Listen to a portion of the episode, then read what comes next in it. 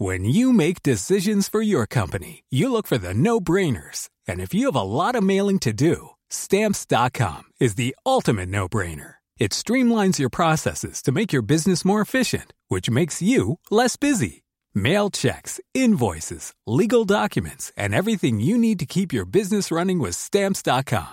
Seamlessly connect with every major marketplace and shopping cart. Schedule package pickups and see your cheapest and fastest shipping options from different carriers. With rates up to 89% off USPS and UPS rates. And with the Stamps.com mobile app, you can take care of mailing and shipping wherever you are. Make the same no-brainer decision as over 1 million other businesses with Stamps.com. Sign up with Code PROGRAM for a four-week trial, plus free postage and a free digital scale. No long-term commitments or contracts. That's Stamps.com.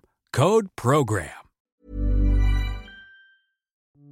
Salut, c'est Hugo de Hugo Décrypte. Bienvenue sur le podcast des actus de Mashup. Alors, chaque mercredi à 20h dans mon émission Mashup en live sur la chaîne Twitch Hugo Décrypte, on revient sur deux grands sujets d'actualité et on prend le temps d'en discuter ensemble avec mes invités. Donc, vous pouvez retrouver les informations en description. Bref, si jamais vous loupez une fois le live sur Twitch, eh bien, pas d'inquiétude puisque donc le podcast est là. N'hésitez pas à vous abonner, mais c'est pas encore le cas pour ne pas louper les suivants et pour découvrir l'autre séquence de cette émission, à savoir ma rencontre chaque semaine avec une grande personnalité pour revenir sur son parcours, eh bien vous pouvez taper Mashup l'interview. Voilà, je crois que j'ai tout dit, je vous souhaite une bonne écoute.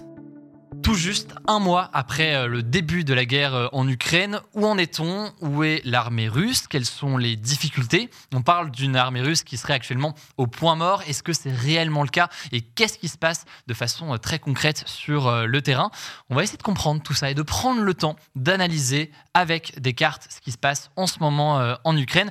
Et pour ça, heureusement, je suis pas tout seul. Je suis avec Xavier Titelman. Bonjour. Bonjour. Enfin, bonjour. On, on s'est croisé évidemment tout à l'heure, mais tu étais venu sur la chaîne il y a quoi? Trois semaines peut-être À peu près au début du conflit. Voilà, au début du, du, du conflit et donc des premières avancées de, euh, de l'armée russe au sein de l'Ukraine pour comprendre déjà ce qui se passait. Et donc là, euh, déjà, ta présence avait beaucoup plu euh, il, y a, il, y a, quelques jours parce que ça permettait de mieux comprendre exactement quelle était la, la situation, euh, le tout à partir de cartes. Parce que pour expliquer, tu fais toi-même des vidéos sur YouTube. On va mettre le lien de la chaîne en description et dans, et dans, le, et dans le chat. tu documentes en fait l'évolution de la guerre en Ukraine. Et c'est un travail au passage, je pense que c'est intéressant de, sur la méthodologie de l'expliquer, qui se fait à partir de données et de façon collective. Tu peux nous dire en deux mots comment ça Alors, fonctionne? Très simplement, il y a encore Internet en Ukraine, mm. notamment parce que les Russes utilisent les réseaux de communication normaux pour communiquer entre eux, donc ils en ont besoin, donc ils coupent pas tout totalement. Et on a des milliers et des milliers de personnes, comme toi et moi, qui sont des TikTokers, des YouTubers, des gens qui ont Twitter et qui partagent des informations. Et ces milliers d'informations, on les collecte, on les trie, on les identifie, on les plotte sur des cartes quand on arrive à positionner. Et en fait, c'est ce que je faisais moi quand je travaillais à la direction de la sécurité civile et de la gestion de crise face à des inondations, des tremblements de terre, des feux de forêt, face au Bataclan. On collectait ces données et ça permettait de voir l'évolution de la situation. À l'époque, c'était au profit des pompiers. Là, c'est aussi des gens qui s'en servent réellement sur le terrain de cette carte pour savoir par où évacuer, par exemple. Et ces données, euh, parfois, c'est des choses très précises, mais parfois, ça peut être une image. On voit, je sais pas moi, d'un char qui explose ou d'un avion euh, à un endroit précis. Et à partir de ces données, on les analyse pour essayer de comprendre ce qui se passe vraiment. Quoi. Typiquement, quand je sais qu'il y a un, un char qui est cassé sur un rond-point, si j'arrive à identifier ce rond-point, je sais jusqu'où ont été les Russes. Mmh. Par contre, si je vois juste des, des chars calcinés, je sais éventuellement que l'offensive a raté. Et donc, ça permet comme ça d'avoir une ligne de front qui va évoluer. Et ça permet d'avoir des éléments qui sont assez précis et en temps réel. Et c'est assez euh, hallucinant. Certains disent d'ailleurs que c'est la première fois qu'on a une guerre qui est aussi documentée via des ressources euh, en ligne et via un travail collaboratif qui peut euh, s'effectuer. Ça se passe notamment avec cette carte. Du coup, on va pouvoir la regarder ensemble pour comprendre quelle est réellement l'avancée de l'armée russe aujourd'hui en Ukraine. Déjà, petit propos introductif, j'ai envie de dire, pour commencer avant de se plonger sur deux, trois zones précises. on entend beaucoup ces derniers jours dire que la Russie est au point mort, qu'elle n'arrive pas à avancer, etc. Est-ce que globalement c'est le cas? Est-ce que c'est quelque chose ah ouais. qui se confirme? Très, Alors très clairement, la Russie a pris plus de territoire sur les trois premiers jours que sur les trois semaines et demie suivantes. Okay. Donc ils sont ouais. réellement à l'arrêt, voire même il y a des contre-offensives ukrainiennes euh, qui sont des succès depuis trois ou quatre jours. Okay. Donc il y a même des contre, des contre alors pas sur tous les ouais. terrains, mais si on devait faire un équivalent, euh, l'Ukraine c'est à peu près la taille de la Belgique plus la France. Mm. Et aujourd'hui, les Russes ont pris l'équivalent de la taille de la Belgique. Donc il leur reste quand même un très gros morceau. Et chaque jour qui passe, les Ukrainiens continuent à recevoir des milliers de missiles pour avoir une guerre asymétrique, c'est-à-dire une guérilla. Mm. Et certes, ils auront de moins en moins euh, de tanks, de chars, de systèmes d'artillerie lourde, de moins en moins d'avions de chasse, parce qu'ils ont toujours leurs avions de chasse qui volent. Mais par contre, gagner contre une guérilla, par le passé, il n'y a aucune armée qui a été capable de le faire. Les soviétiques en Afghanistan, les Ouais. occidentaux en Afghanistan, les américains en Irak, on ne sait pas gagner contre une guérilla. Donc là, on est encore dans la période de la guerre. Même s'ils envahissaient, on sait qu'ils tiendront pas le territoire derrière. Et donc, on va se pencher sur un certain nombre de, de cartes et de situations euh, précises. Et j'aimerais qu'on regarde d'abord ce qui se passe euh, au sud de l'Ukraine pour euh, commencer, autour notamment des villes de Mykolaiv et de Kherson. Est-ce que tu peux nous expliquer Ça, où, est la situ- où en est la situation sur ces zones-là qu'on est en train de, de voir C'est super important. En fait, ce que veulent les Russes, si on dézoome un petit peu, on voit qu'ils veulent prendre toute la côte. Mm. Parce qu'il y a une zone qui se trouve à l'ouest, qui se rappelle la Transnistrie, où il y a des restes d'une armée russe qui de l'époque soviétique, qui sont toujours là, qui sont prêts à se battre, et qui veulent absolument être reliés au reste de la Russie. Mm. Et donc, tu vois, toute cette bande qu'on voit sur le sud, en fait, ils voudraient continuer jusqu'au bout, et prendre notamment la ville d'Odessa. Donc, Odessa, on va pouvoir euh, se, se Voilà, voir un petit peu où c'est. Exactement. Très Sauf que pour aller à Odessa, tu vois qu'il y a des grands fleuves. Il y a Ouais. le Boug oriental qui est juste au-dessus. Et les Ukrainiens ont fait sauter tous les ponts. Du coup, les Russes ne peuvent pas passer. Et pour réussir à aller de ce côté-là, ils ont dû remonter. Et donc, tu vois cette bande qui est assez longue, Mm. dans laquelle en fait les Russes ont longé le fleuve. Donc là, la bande, c'est celle qui se représente en. Là où il y a la souris un petit peu C'est au-dessus, c'est ça le truc jaune là. Jusqu'en haut, là-haut. Et donc, les Russes ont avancé comme ça de 60, 80, 120 km au maximum à partir de Kherson, qui est tout en bas, qui est la Ouais. seule grande ville régionale que les Russes possèdent, où on a réussi à dominer. Et ce qui s'est passé cette semaine, donc, il y a eu des offensives ratées, Mhm. mais les Russes quand même avançaient. Et les Ukrainiens ont réussi à reprendre le bas de la colonne. Et les milliers de Russes qui sont en haut, à Mykolaïev et jusqu'en haut, ils sont dans une enclave, Ouais. ils sont encerclés par les Ukrainiens autour d'eux. Donc il y a probablement des milliers de Russes aujourd'hui qui n'ont plus d'essence, qui n'ont plus de carburant, qui n'ont plus de nourriture, qui sont isolés et qui vont soit se rendre, soit être réduits à l'état de rien du tout, puisqu'il y a quand même toute l'armée ukrainienne qui est encore là. Donc, c'est, donc là, ce qu'on voit en jaune, c'est ce qu'on pourrait définir comme une, une zone de, de la, la trajectoire ou le parcours des Russes euh, aujourd'hui. Donc, on peut, est-ce qu'on peut estimer que là, la zone en jaune qu'on voit, c'est une zone qui est contrôlée par les Russes ou un peu moins du coup, parce qu'on voit qu'il y a des affrontements? Il y a encore des Russes Ouais. dedans, mais comme ils ont perdu le coin en bas à Ouais. droite, on se doute que ceux qui sont au-dessus vont finir par se rendre. Et parce que pour bien comprendre, qu'est-ce qui fait qu'ils étaient vers Kherson C'est qu'ils venaient de, ils venaient de l'Est et du coup. euh, Oui, en voilà. fait, en bas à droite, ce qu'on a de plus rouge, ça c'est Ouais. la Crimée. Là, ils y sont établis. C'est ce qui a été annexé par la Russie depuis 2014, toute cette grosse Ouais. zone rouge. Et donc là, c'est de là qu'a commencé cette invasion sur le front sud. Ils ont attaqué sur quatre fronts en même temps. Mais du coup, ce front sud, ils ont arrivé par là. Ils ont pris Kherson assez rapidement. Ils se sont dit, on va aller à Odessa, il y a ce fleuve, on peut pas, il faut remonter, et ils se retrouvent, euh, Ils se retrouvent coincés. Et donc, ils ont des milliers de Russes qui sont coincés à cet endroit-là avec leur matériel. Ok. Et un petit point, juste un, un ordre d'idée à quel point c'est dramatique. Les Russes qui possédaient l'aéroport de Kherson sur lequel ils avaient mis euh, des hélicoptères, parce que la piste est cassée, mais ils s'en servaient comme héliport, il y a eu des contre-offensives avec des forces spéciales ukrainiennes qui ont réussi à accéder à l'aéroport, qui ont détruit à Paris 30 hélicoptères. Ok. 30 hélicoptères de combat et les Russes du coup avaient quand même rétabli la sécurité, avaient remis leurs hélicoptères et là on les a vus fuir par la route. C'est-à-dire qu'une partie des hélicoptères qui n'étaient plus capables de voler, ils les faisaient rouler comme si c'était des tracteurs d'artillerie quoi. C'est c'est, euh, c'est forcément assez, assez C'est assez étonnant. ouais, étonnant de voir euh, cette situation-là. Et, et une question d'ailleurs qui peut venir, c'est le fait de cette destruction de ponts, c'est quoi? C'est la Russie qui se disait, euh, en fait, ils vont pas le faire. Enfin, comment est-ce qu'on peut expliquer typiquement un, un- une- un certain échec hein, Là, clairement, c'est- de la Russie sur son avancée, qui voulait Odessa, qui s'est dit, on va juste traverser, euh, traverser le fleuve et on sera bon, et qui se retrouve un peu euh, bloqué. Parce qu'ils pensaient réellement, d'ailleurs ils le disent, ils avaient trois jours de nourriture, ils avaient trois jours de munitions, et même les soldats pensaient être accueillis les bras ouverts. Hmm. Il y a un truc qui est particulièrement mais incroyable, les premiers Russes qui sont rentrés dans Kiev, dans la capitale, c'était l'équivalent des CRS. Hmm. C'était même pas l'armée. Ils pensaient tellement que tout le monde allait les accueillir les bras ouverts qu'ils s'étaient pas préparés à se battre. Ils ont envoyé des CRS qui n'avaient pas d'armes. Évidemment, ils se sont fait... euh, Ouais. Ils sont fait Et, on en revient d'ailleurs sur un truc plus large et certains qui estiment que Vladimir Poutine s'attendait peut-être à avoir euh, le, entre guillemets le même genre de réaction qu'en 2014 où il y avait eu des conflits, il y avait eu évidemment des réactions mais pas de la même ampleur euh, qu'aujourd'hui et, euh, et c'est peut-être aussi pour ça qu'il se retrouve dans cette Il y a une zone qui était Ouais. favorable très clairement, c'est la Crimée, le sud de l'Ukraine, qui certes appartenait à l'Ukraine et que la Russie s'était engagée à ne jamais récupérer dans deux traités différents, mais la population était quand même majoritairement russophone et pro-russe. Et eux, ils avaient vraiment demandé leur annexion. Les Ouais, autres, là c'est clairement pas le cas. Et, Et- là, on n'est que sur les zones qui sont majoritairement russophones, donc j'imagine même pas ce que ça va se passer Ouais. s'ils continuent à avancer. Parce que là, il y a une question d'ailleurs de, de David Nettor, si on peut remettre euh, la carte, qui demande pourquoi est-ce qu'ils ne sont pas passés par la mer Euh, Qu'est-ce qui fait que pour Alors- avoir Odessa, qui est donc un peu plus à, un peu plus voilà, ici, excellente question. euh, pourquoi est-ce qu'ils ne sont pas passés par la mer? Alors, un assaut amphibie avec des bateaux et des bateaux, il y a quand même pas de tank lourd. Mm. Or, les Ukrainiens en face, ils ont du matos. Mm. Donc, pour accéder très rapidement de ce côté-là, il faut avoir deux fronts. Il fallait arriver par le nord et il fallait arriver par le sud. Et il faut un effet de surprise et il fallait que ça se fasse en 48 heures, 72 heures. Sauf que là, effectivement, il y a plein de bateaux. Si on clique sur le bateau qui est au milieu de la- de l'eau, vous allez Ouais. voir. Eh ben, euh, après ça, on renvoie vers des tweets et d'autres. Ok. Mais il y a ces bateaux qui sont là. Ça fait trois semaines qu'ils attendent. Il y a certainement des troupes à l'intérieur. Sauf que ces bateaux, ça fait tellement longtemps qu'on les voit. Les Ukrainiens, ils ont mis des mines flottantes. Ah, Ils donc, ils peuvent, ils peuvent plus attaquer. Il n'y a plus d'effet de surprise. Donc, du coup, ils ne peuvent plus attaquer par la mer. Et donc, il faut tout faire par le sol de l'autre côté. Ok. On voit plein de bateaux au loin. Ouais, ouais. Super, euh, super intéressant. Donc là, c'était la première situation euh, qui montre une difficulté, hein, clairement, de, Vraie de- de difficulté de la, part des Russes. Euh, donc, euh, donc ils peuvent pas aujourd'hui passer par la mer parce que visiblement ça semble pas, pas évident. Là, la solution éventuelle pour la, la Russie, c'est quoi dans cette situation-là? C'est de se. Là, Ouais. il faut dégager des troupes qui sont coincées ailleurs. Mais le problème, c'est justement que ailleurs, il y a aussi des conflits. Ils n'avaient pas prévu de devoir occuper le territoire. Pour eux, ils avançaient, ils détruisaient euh, l'armée, et puis derrière, c'était finalement euh, pacifié. Mm. Mais même dans les grandes villes, il y a toujours des manifestations.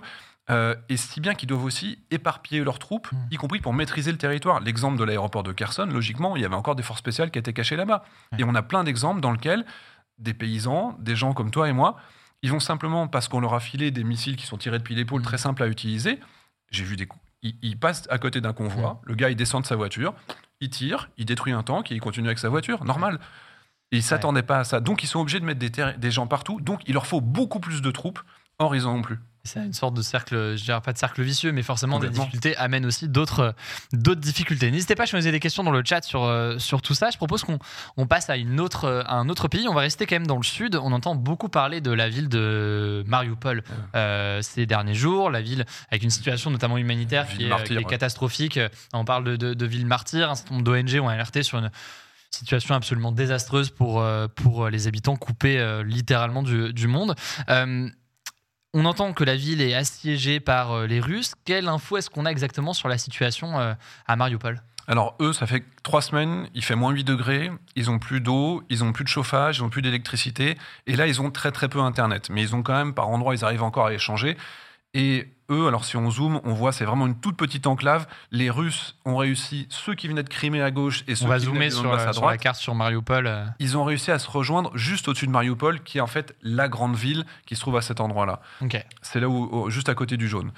Et au final, les, les, les troupes ukrainiennes qui étaient dans cette ville Mm. défendent, mais mètre par mètre. Mm. Et c'est une bataille de tranchées, mètre par mètre. Les Russes, quand ils avancent, il faut savoir que quand on fait un assaut sur une ville en combat urbain, ils font en général cinq fois plus d'assaillants que de défenseurs. Si on a 5000 Ukrainiens qui se défendent, il faut au moins 25 000 Russes pour attaquer. Donc ça, c'est le ratio traditionnel. Ils les ont certainement pas. Et là, ils sont en train de perdre énormément de troupes. Et les Russes ont au moins 25 000 hommes pour prendre cette ville. Et c'est ça qui leur manque de l'autre côté. ok. Il Ouais, manque réellement de troupes. Et donc, euh, comment est-ce que là l'Ukraine se défend Euh, Ceux qui défendent, euh, enfin ceux qui défendent Mariupol, c'est des l'armée qui est présente au sein de la ville. Oui. Ou C'est des ouais. Ah, c'est l'armée maintenant qui est encerclée, qui s'est retrouvée dans la ville, qui continue à se battre, avec l'aide aussi de la population. On voit la population qui a euh, préparé des cocktails Molotov, on voit des soldats russes qui se prennent des cocktails Molotov quand ils sont en train de dormir la nuit. On voit des images, la population, elle n'est pas là en train d'attendre que les Russes les envahissent. Ils se battent Elle avec les militaires. Et il pourrait pas y avoir, euh, je, je dis ça en, en parfait, euh, en question qui peut paraître naïve, mais une façon pour l'Ukraine de se défendre, d'avoir des forces qui viendraient davantage de l'extérieur. euh. Alors ça, malheureusement pour les Ukrainiens, ils aimeraient bien, mais en toute honnêteté, Mariupol, c'est une question de jours. Mm. Euh, ils ont réussi déjà à prendre la moitié de la ville. Les forces qui restent sur place, qui sont encore probablement des milliers d'hommes, Mm. ils vont arriver à un moment où ils auront plus réellement de munitions. Le problème, c'est que en 2014, quand les Russes ont envahi et ont pris en partie Mariupol, ils ont dit aux, ba- aux combattants rendez-vous. vous inquiétez pas, il vous arrivera rien, ils sont tous fait tuer. Donc Mhm. logiquement, ceux qui sont encore là, ils veulent surtout pas se rendre et ils espèrent tenir jusqu'à ce qu'on vienne les sauver. Mais là, c'est très compliqué. Et si on, voit, on voit que c'est bien compliqué. Si on réexplique, d'ailleurs, y compris pour ceux qui nous rejoignent peut-être en, en cours de route, là, le- l'explication de la légende. Donc là, ce qu'on a en jaune, c'est où il y a des forces russes. Ouais, c'est des questions de date en fait. Là. Grosso modo, là où c'est jaune, rouge, orange, sur cette les zone-là. Il y a les Russes qui maîtrisent. Et, et quand on a, euh, donc si, si on zoome un peu, enfin je sais pas, il y a un certain nombre de petits émoticônes ou des choses, ça signale quoi des, des- des images ou des ressources qui viennent expliquer ce qui se passe? Exactement. Bah, Par exemple, si tu cliques sur, euh, sur le feu, tu vois que c'est euh, des rapports d'incendie. À chaque fois, il faut cliquer, il n'y a pas forcément les images Ouais, qui sont dedans. Euh, si tu vois les combats, il y a des combats urbains avec des zones très importantes. Voilà, tu vois. Chaque... Alors nous, on en a des milliers, mais on a mis sur la carte que ceux qui étaient les plus pertinents. Ok. Ok. Ah oui, Mais euh, Donc donc, ça, là, c'est des tirs d'artillerie euh, parce que 80% des habitations de la ville sont détruits à l'artillerie. Parce que les Russes, qui n'arrivent pas à prendre, là, ils détruisent tout ce qu'ils peuvent détruire. Simplement, ils se posent même plus la question. Ils, ils rasent la ville. Leur but, c'est de vider les villes. C'est exactement ce qu'ils ont fait en Syrie par le passé. Ils essayent de vider la ville de ses habitants parce que c'est plus facile à maîtriser ensuite. Mais pourquoi faire, euh, pour dire chose aussi, euh, là on parle beaucoup de Mariupol, on comprend que la situation humanitaire est, assez catastrophique. Pourquoi est-ce que la Russie cherche autant à s'emparer de Mariupol? C'est simplement que c'est l'une des premières villes les plus proches et donc c'est elle, mais après ce sera les autres Il y a certainement- il y a un enjeu particulier? Il y a une volonté de faire un exemple. Si vous résistez, regardez ce qui va vous arriver. Mais en réalité, ça, ça, ça excite encore plus les Ukrainiens qui veulent encore plus se défendre et pas que cela arrive. Donc je Mm. pense que c'est vraiment une mauvaise méthode. Et il y a vraiment cette volonté de rejoindre le Donbass qui est tout à fait à l'est et la Crimée. Ils veulent une continuité territoriale sur la Russie et c'est clairement les zones les plus riches d'Ukraine. Ouais, Donc ça passe par, euh, par euh, la ville de Mariupol dont on entend beaucoup parler. On est vraiment sur une invasion d'annexion. hein. C'est une colonisation qui est en train de se, de se passer. Et, et le dernier point justement que je voulais voir sur, euh, sur Mariupol, c'est la question humanitaire, la question de l'évacuation potentielle des habitants. Euh, Est-ce qu'aujourd'hui on sait si les habitants arrivent à fuir? Est-ce qu'il y a des couloirs, des corridors qui ont été mis en place pour permettre cette évacuation? Et si oui, du coup, c'est quoi? C'est vers le nord davantage? Comment ça se... Alors les Russes ont proposé de mettre des corridors qui emmènent en Russie. On avait Ce qui, parlé. Évidemment, euh, euh, bah, les, les- les Ukrainiens euh, qui se font, ils vont pas aller se cacher chez leur envahisseur qui leur fait tant de mal. Donc, il y a des corridors qui commencent à être mis en place vers le nord, qui sont plus ou moins respectés grâce à la présence de quelques journalistes. Donc, il y a quand même des gens qui arrivent à évacuer, mais les gens qui n'ont pas de voiture et les gens qui sont au milieu des combats, ils vont pas sortir Mhm. parce que les combats sont au quotidien, jour le jour, ça tire en continu sur cette ville. Ouais. Ça tire par l'artillerie et ça tire parce qu'il y a des combats de rue et que les Ukrainiens sont aussi pour une partie d'entre eux présents pour se défendre. Mais il y a quand même des centaines de milliers de personnes qui sont encore coincées dans la ville, au moins 150 000 personnes. Et euh, on voit que c'est euh, en, en l'occurrence une ville qui est euh, beaucoup plus à l'est que d'autres villes qu'on qu'on a pu évoquer, même Odessa hein, par exemple. Là, on est beaucoup plus à l'est. On a parlé d'un certain nombre de soutiens, d'un appui militaire de la part des occidentaux via l'OTAN ou autre, avec des investissements, des, des, des- des- dons notamment de- des États-Unis, etc. Mais est-ce que ces dons-là et ces livraisons d'armes peuvent vraiment aller jusqu'à Mariupol ou est-ce que du coup c'est pour d'autres euh, Là, eux, Mariupol, ils sont tellement isolés, Mm. ils recevront plus aucun soutien, plus aucune nourriture, plus aucun armement. C'est leur guerre. Et il faut juste espérer qu'ils tiennent longtemps, un, pour pas que les Russes puissent être libérés pour retourner sur d'autres fronts, Mm. et deux, en espérant peut-être une contre-offensive qui pourrait les libérer. Mais ça, aujourd'hui, c'est quand même très difficilement imaginable. très, Par c'est- c'est contre, très tout le reste du territoire, chaque jour où ils tiennent, ils reçoivent toujours des centaines et des milliers de missiles qui, eux, sont disséminés sur tout le territoire. Et on voit réellement du matos qu'on a donné il y a quelques jours, Mm. qui est maintenant en première ligne. Est-ce que ça veut dire que le temps, il est à l'avantage Enfin, plus le temps passe, plus l'Ukraine en sort grandie Ou est-ce que l'Ukraine a quand même. Ouais, Non, plus le temps passe, plus les. grandit En fait, peut-être pas, c'est pas le long terme, mais en tout cas, joue sur le temps pour avoir de l'armement supplémentaire, elle se renforce. chaque jour qui passe, elle se renforce en matériel et en volontaire, parce que quand même, a priori, 15 000 personnes, des, des gens de l'étranger qui ont décidé de venir se battre, Hmm. des forces spéciales de tous les pays. Et pour bien comprendre d'ailleurs sur la mobilisation comme ça d'étrangers qui viendraient, on sait qu'on a eu au tout début de l'invasion russe euh, le président ukrainien Zelensky qui a appelé justement notamment les Européens à venir se battre euh, s'ils le pouvaient, s'ils le souhaitaient, s'ils avaient une expérience notamment euh, pourquoi pas dans euh, dans l'armée. Comment ça s'organise? C'est-à-dire qu'on entend parler d'ailleurs ces derniers jours de, de Français qui iraient se battre dans les prochains jours en a, Ukraine. S'ils partent, ils partent comment ils a... enfin, comment ça s'organise Il y a, il y a un euh, site web de recrutement pour les volontaires vraiment, étrangers. organisé Ah ouais. par, euh, Et sur place, le, le gouvernement. Quoi. on a ces gens, euh, moi j'ai des vidéos avec des Anglais euh, qui sont en première ligne et qui se battent et qui savent très bien se battre, avec des snipers, des me- un des meilleurs snipers canadiens de, qui est sur place Mm. et qui est à Kiev. Et c'est aussi bat, pour ouais. ça qu'ils perdent des généraux côté russe et qu'ils arrivent à tirer les, les hautes valeurs. Ouais. Et du coup, ces spécialistes qui arrivent, qui Mm. parfois sont des pilotes de drones, etc., soit ils les mettent dans des task force p- dédiées, soit ils les mettent en ajout pour avoir des spécialistes de la, du pilotage de drones, du sniper, etc., dans les unités ukrainiennes. Et justement, on a parlé euh, donc euh, de, de, la capitale euh, Kiev. tu nous disais la dernière fois qu'ils essayaient d'accéder par plusieurs voies. On avait parlé par ailleurs de ce convoi militaire russe dont on avait beaucoup entendu parler, de plus de 46 km. 60 km de véhicules, en embouteillage. de véhicules. Aujourd'hui, euh, Kiev est toujours euh, une ville ukrainienne. Euh, la Russie n'a pas réussi à s'en emparer. Comment est-ce qu'on explique un peu Enfin, qu'est-ce qui se passe en fait Alors, à Kiev aujourd'hui? Là, c'est parfait comme zoom. Regarde, à gauche, tu avais une première colonne qui venait de Biélorussie qui devait prendre Kiev par l'ouest. Tout au-dessus, là, le gros carré jaune, c'est l'équivalent qui devait prendre Kiev par l'est. Ils ont été bloqués dès le début à Tcherniv et depuis le troisième jour, ils bougent plus. Ils sont à cet endroit-là. Et donc, logiquement, comme Kiev ne pouvait pas être prise à gauche et à droite, ils ont essayé de détourner l'armée, donc ce qui est en orange derrière. Mm. Ils ont essayé de prendre une partie de l'armée qui était destinée à prendre un autre front pour la réorienter vers Kiev. Et bien cette, cette équipe-là, a priori, ils ont perdu les deux tiers de leur volume le temps d'arriver à l'est de Kiev. Et ceux qui restaient, ils se sont fait, euh, ils se sont fait éparpiller à l'arrivée. Parce que euh, sur le chemin, ils ont fait face à une, euh, à une opposition des Ukrainiens ou c'est ouais. Non seulement il y avait une opposition, mais en plus il y a une sorte de guérilla qui s'est mise en place sur cette autoroute qui fait normalement soumis Kiev, qui s'appelle H16 de mémoire, et sur toute la longueur, bah, c'est super simple parce qu'en fait il y a un camion qui passe, il hmm. tape et il retourne se cacher dans les bois parce qu'en fait c'est très, très forestier. Et on voit de quelle manière les Ukrainiens se font des abris en attendant que ce soit le moment de passer à l'offensive.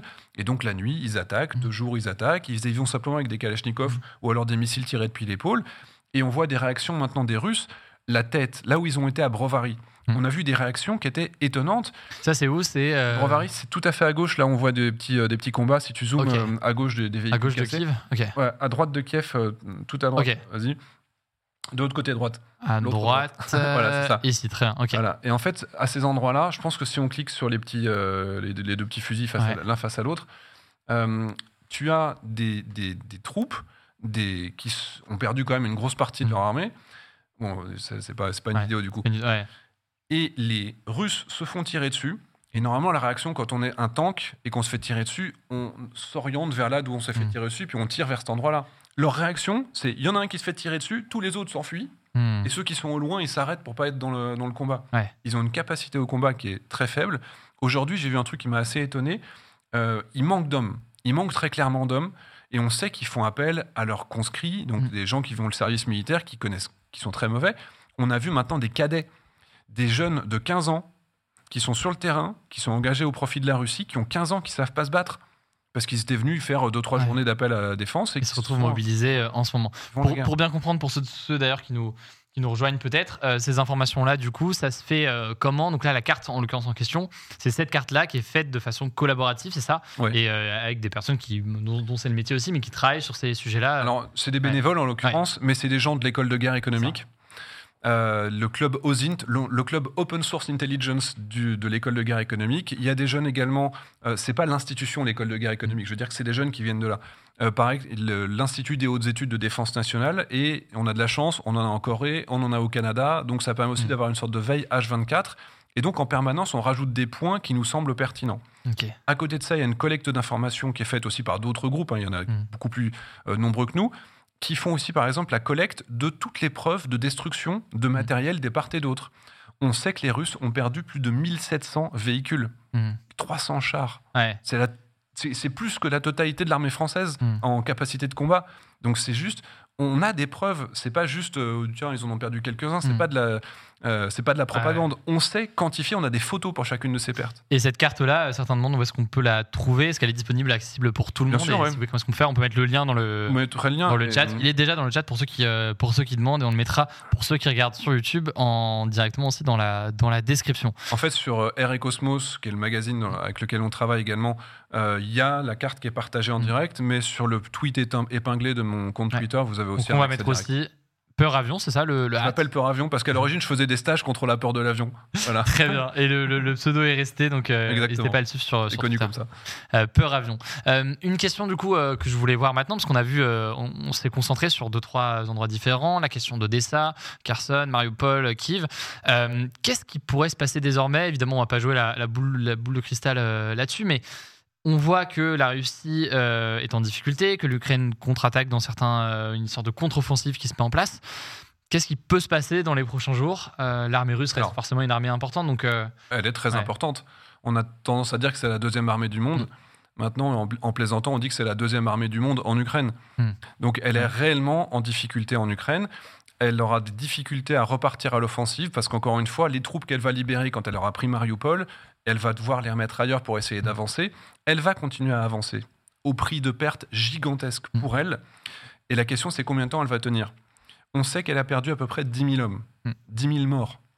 Qui a au moins. Ça, c'est des chiffres qui viennent d'où d'ailleurs quand on parle de 10 000 Alors, ça, c'est des... Déjà, c'est les ratios traditionnels entre les destructions qu'on observe et le nombre de morts. On a toujours des ratios, il y a deux fois plus de blessés que de morts. Ouais. C'est des choses qu'on observe toujours. En l'occurrence, il y a aussi des fuites. De la part de la Russie et il y a des magazines en ligne qui partagent des informations et après qui disent et qui les effacent en disant non non sauf qu'il y a le web cache mm. qui permet de savoir exactement ce qu'ils ont retrouvé les, trucs donc c'est pour ça qu'on sait qu'ils ont confirmé la perte d'un Ilyushin 67 des mm. gros gros avions qui coûtent euh, qui peuvent transporter 200 parachutistes d'un coup. Ils ont confirmé la perte et notamment un chiffre très précis que j'ai pu en tête 9681 euh, soldats russes qui sont tués à leur connaissance, certainement beaucoup plus que ça. Des milliers qui, sont pris, qui vont certainement être prisonniers dans les prochains jours parce qu'ils sont encerclés. Et donc on a les Russes qui, par erreur, nous ont partagé les chiffres mmh. réels et officiellement, ils ont toujours que 500 morts. Mais ils ont perdu 5 euh, généraux et 3... Enfin, on, voit que c'est beaucoup plus, euh, beaucoup plus que ça. Euh, merci beaucoup. Donc qu'est-ce qu'ils peuvent faire? Y aller encore plus lourd, encore plus méchamment et ne plus faire attention. Ce qui sauve aujourd'hui Kiev, c'est que les Ukrainiens ont réussi à maintenir les Russes à plus de 25 km. Comme ils sont à plus de 25 km, l'artillerie touche pas Kiev, mais les autres villes, malheureusement, elles se font pilonner au quotidien. C'est très très intéressant de pouvoir avoir un, un j'arrive même pas un aperçu, c'est une sorte de de, de, ouais, de, de, plonger sur deux trois éléments euh, majeurs de cette guerre. Euh, forcément, on parle beaucoup des, de la dimension diplomatique, on parle beaucoup de l'impact économique, on va en parler d'ailleurs dans, dans, quelques minutes, mais de voir comme ça l'aspect très concret sur le terrain de l'évolution de, tout ça. Vous me dites dans le chat ce que vous en pensez, mais c'est vraiment euh, vraiment très très intéressant de se plonger dessus. Merci beaucoup Merci d'abord Xavier pour d'être encore venu pour faire un petit point sur la situation. C'est avec plaisir d'ailleurs. Pourquoi pas refaire un point dans, dans, dans quelques semaines de la même façon. Je pense que c'est vraiment, euh, vraiment essentiel. Et euh, par ailleurs, du coup, je redonne euh, donc ton Twitter, on l'a dit, Peur Avion, où tu, forcément tu parles beaucoup du, du sujet. Ta chaîne YouTube aussi. On va mettre. Ah oui, un petit truc sur ma chaîne YouTube. Oui. Mes vidéos sont sponsorisées. D'habitude, je ne fais pas de sponsor sur une guerre. Sauf que là, tous les sponsors sont reversés à 100% à des actions humanitaires en Ukraine. On a déjà collecté 6800 euros grâce aux nombreuses vues qui sont vues. Donc venez la voir, ça vous nourrissez des Ukrainiens euh, dans le besoin. Donc c'est euh, donc c'est une façon aussi de le, faire. Euh, on met du coup le lien de la chaîne YouTube. je vous conseille d'aller voir, c'est vraiment très très intéressant pour comprendre vraiment ce qui se passe sur le terrain au quotidien. Encore merci. Merci à toi. Voilà, j'espère que cet échange vous a intéressé. En description, je vous mets des petits liens pour en savoir plus et pour découvrir donc mon format d'interview dans le cadre de cette émission Mashup, interview de personnalités qui soient sportives, journalistes ou encore artistes. Et eh bien vous pouvez taper Mashup l'interview directement sur votre application de podcast. Écoutez, prenez soin de vous et on se dit à très vite.